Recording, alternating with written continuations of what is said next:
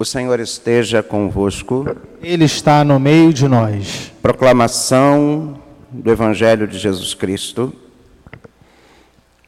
segundo Lucas. Glória a vós, Senhor. Naquele tempo, reuniu-se uma grande multidão, e de todas as cidades iam ter com Jesus. Então, ele contou esta parábola. O semeador saiu para semear a sua semente. Enquanto semeava, uma parte caiu à beira do caminho. Foi pisada e os pássaros do céu a comeram. Outra parte caiu sobre pedras. Brotou e secou, porque não havia umidade. Outra parte caiu no meio dos espinhos. Os espinhos cresceram juntos e a sufocaram. Outra parte caiu em terra boa, brotou e deu fruto. Cem por um. Dizendo isso, Jesus exclamou: Quem tem ouvidos para ouvir, ouça. Os discípulos lhe perguntaram o significado dessa parábola. Jesus respondeu: A vós foi dado conhecer os mistérios do reino de Deus, mas aos outros só por meio de parábolas, para que me olhando não vejam e ouvindo não compreendam. A parábola quer dizer o seguinte: a semente é a palavra de Deus. Os que estão à beira do caminho são aqueles que ouviram, mas depois vem o diabo e tira a palavra do coração deles, para que não acreditem e não se salvem.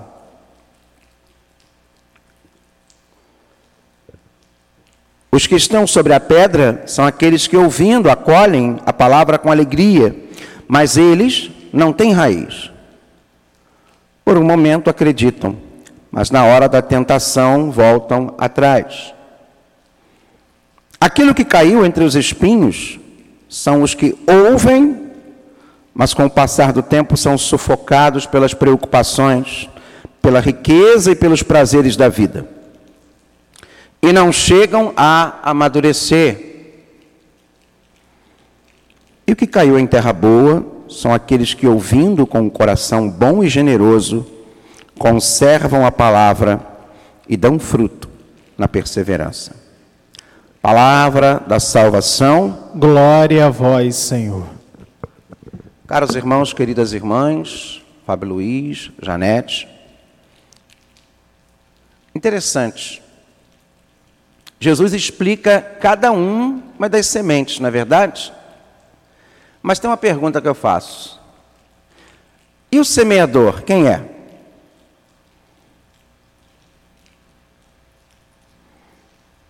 Quem é o semeador?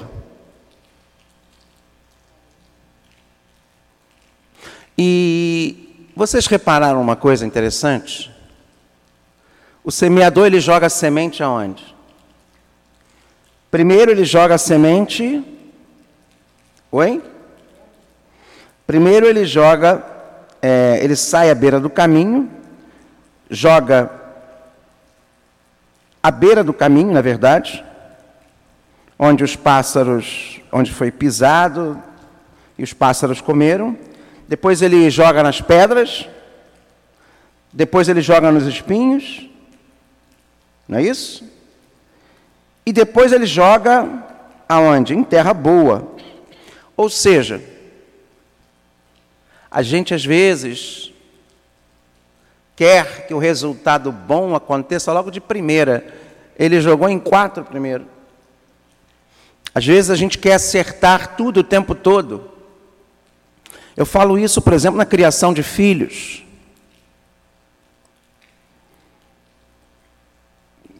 Vocês que são pais, são educadores, obviamente vão encarar cada um desses problemas, desses terrenos, até encontrar o terreno bom para educar o filho.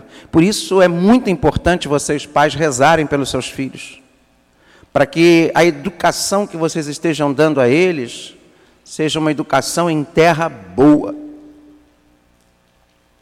seja uma educação voltada para uma terra que possa produzir fruto. Mas infelizmente hoje a gente vive num mundo que educação não é prioridade. É muito fácil fazer um filho. Não tão fácil, mas ainda ter filho. Porém, educá-los Sabe? É muito fácil você ter uma vida dissoluta e, obviamente, irresponsavelmente produzir frutos. Isso é fácil. Mas, a partir do momento em que você tenha consciência de que a sua irresponsabilidade tem consequências, por que não ser responsável? Por que não abraçar a responsabilidade? E a responsabilidade começa agora, não é depois que você é pai. Eu estou falando isso porque eu me lembro do meu tempo de seminário. Aliás, não estou mandando indireta para ninguém aqui, eu estou falando porque Normalmente a gente fala muito da gente, pelo menos padres, e eu, como lidou com muitos pais, e muitas pessoas, as famílias me perguntam, mas eu vou dar um exemplo meu. É, eu via no seminário alguns, isso, não sei se isso tinha na sua época, Fábio. Por exemplo, jovens que falavam: Ah, quando eu for ser padre, eu vou fazer isso. Quando eu for ser padre, eu vou fazer aquilo. Quando eu vou ser padre, quando eu chegar lá, quando eu me ordenar padre, eu vou fazer assim, eu vou me tornar assim, eu vou. Isso acontecia na sua época? Sim. Eu já era um pouco diferente. Eu pensava assim: não, se no coração de Deus eu já sou padre, e se Jesus me chamou para ser padre, tudo que eu sonho lá no meu sacerdócio, eu tenho que, de uma certa forma, fazer agora, no seminário. Então, se eu tenho que ter caráter, responsabilidade, ser trabalhador, eu tenho que ser agora, não depois que eu for padre. Eu não tenho que esperar ser ordenado padre para aí começar a fazer as coisas. Você, Fabinho, não tem que esperar seu filho nascer para você correr atrás. Não, você tem que começar agora. Eu não tenho que esperar uma universidade para ser um bom trabalhador. Eu tenho que trabalhar agora. Eu não tenho que esperar um Enem para me provar se eu sou um bom estudante. Eu tenho que estudar agora.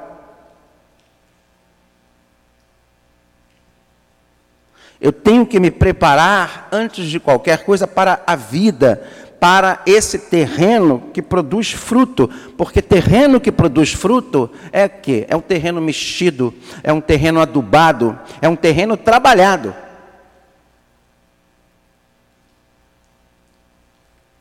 Nós não podemos ficar vivendo de sonhos. Quem vive de sonho é padeiro, de projetos, de ideias, de esquemas do amanhã. Vivamos agora. Se eu sou seminarista, no coração de Deus eu já sou padre, então eu tenho que agir como um padre. Se eu quero me casar e estou namorando, e quero ser um bom marido e ter uma boa família, eu tenho que ser, durante o namoro, aquele que eu serei como marido. Se eu quero ser uma religiosa, uma freira, ou uma leiga consagrada, eu tenho que ser a partir do momento em que eu tomo a decisão de seguir. Não tenho que esperar fazer votos. Eu tenho que preparar o terreno. Eu... Isso não significa que a gente vai acertar sempre. o semeador saiu jogando a semente. E nem todos os terrenos, obviamente, ele conseguiu. Ou seja, na evangelização, muitas vezes nós não vamos encontrar êxito, sucesso, resultado. Porque não é assim, eu planejo e a coisa acontece. Não depende só de mim. Eu explicava isso para um jovem aqui na igreja, que veio me perguntar sobre essa questão de, de Deus. É, como é que o jovem me perguntou, gente? É, sobre essa questão de Deus fazer a vontade ou não fazer a vontade, como é que funciona essa coisa da, do livre arbítrio? Oi? Rezar e não ser atendido. Às vezes não somos atendidos naquilo que a gente quer entender. Porque às vezes a nossa oração ela vai ser atendida não do nosso jeito, mas do jeito de Deus. Do jeito dele, no tempo dele. Porque nós estamos ali entrando num, num no mundo, entrando numa numa alçada que não é nossa, é dele. Estamos saindo do Cronos, que é esse tempo da gravidade, do físico, e entrando no espiritual. Aliás, é a primeira leitura de hoje, não é? O corpo espiritual, o homem espiritual e o homem terrestre são Paulo falando aqui para nós, na carta de São Paulo aos Coríntios, capítulo 15, nós estamos entrando na alçada do espiritual do Kairos e não do Cronos, do tempo da graça. Tanto que Jesus diz aqui, ó, a vós foi dado conhecer os mistérios do reino de Deus, mas aos outros só por meio de parábolas para que olhando não vejam e ouvindo não compreendam. Porque nem todo mundo quer compreender do jeito de Deus. Nem todo mundo quer ver do jeito de Deus.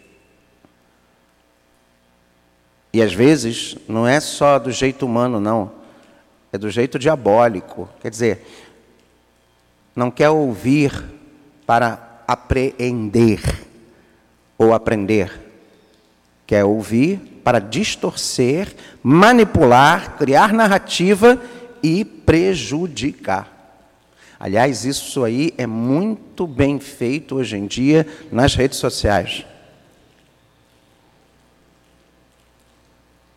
O jeito de Deus, o tempo de Deus, não é nosso.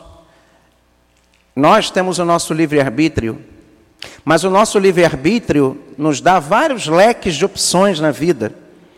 Tem o jeito que Deus quer para nós, mas nós podemos escolher vários outros caminhos. Depende de nós. Agora, ainda é mais complexo, eu diria que é quase tão complexo como um problema matemático de probabilidades. Porque a nossa vida não é a gente sozinho, é, Janete?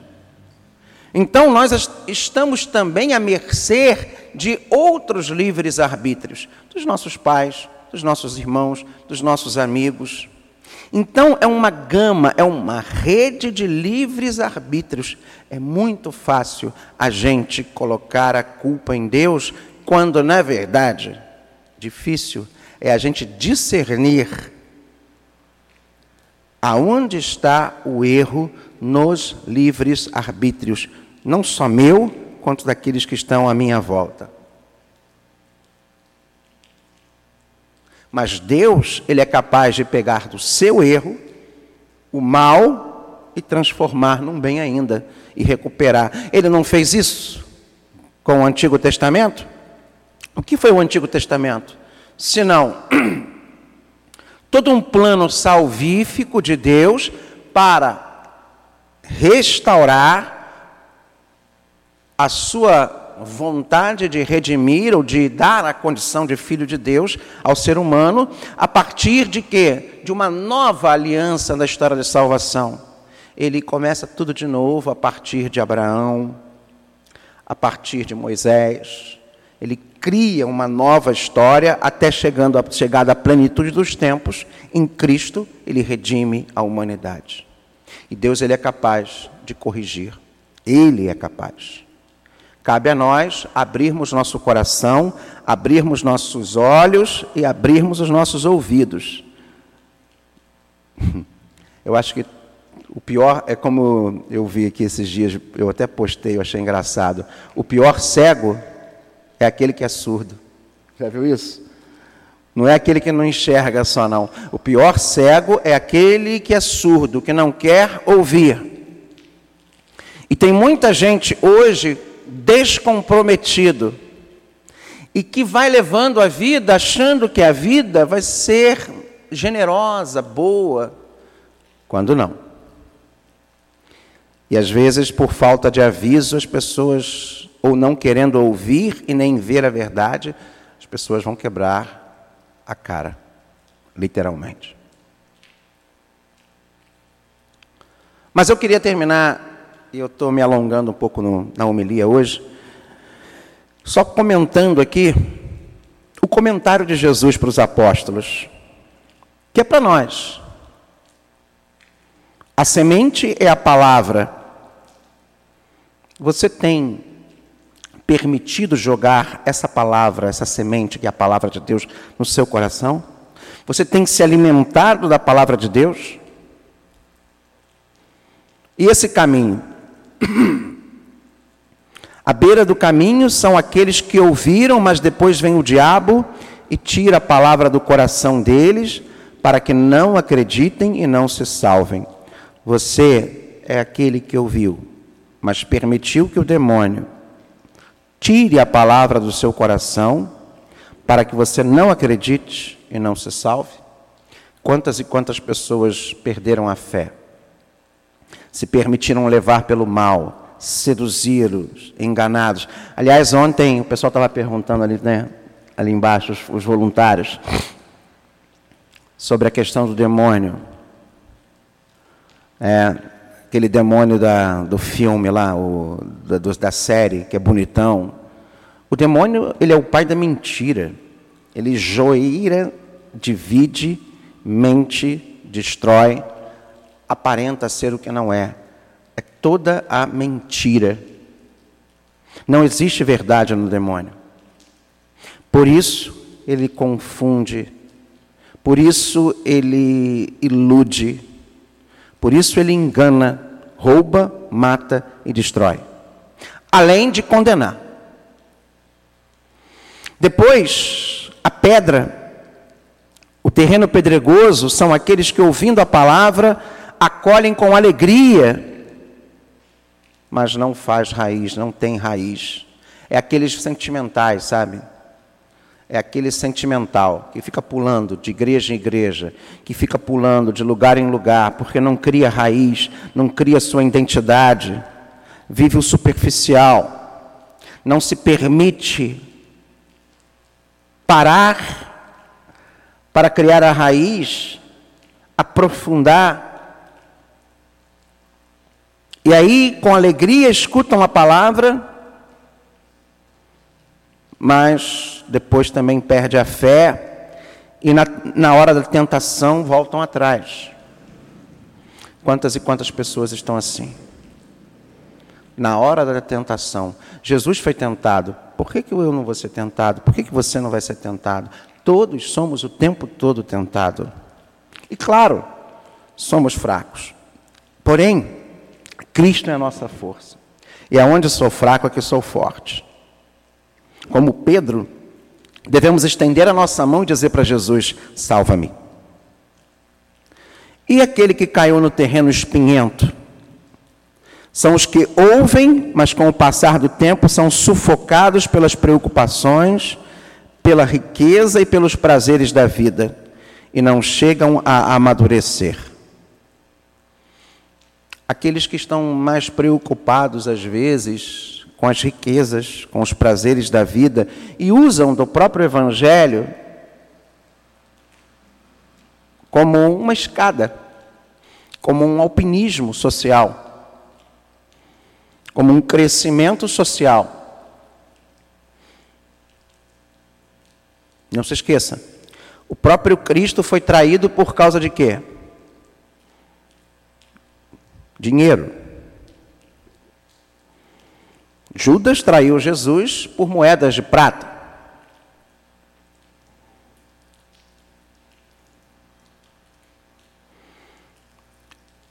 As preocupações com o dinheiro, as preocupações com os prazeres, com os status. E hoje em dia, não é só com o dinheiro, não, é com seguidores, com. O que mais? Com. Como é que se diz na internet? Com likes. Com status de popularidade. Agora, o que caiu em terra boa, ouvindo com um coração bom e generoso, conserva a palavra e dá frutos na perseverança.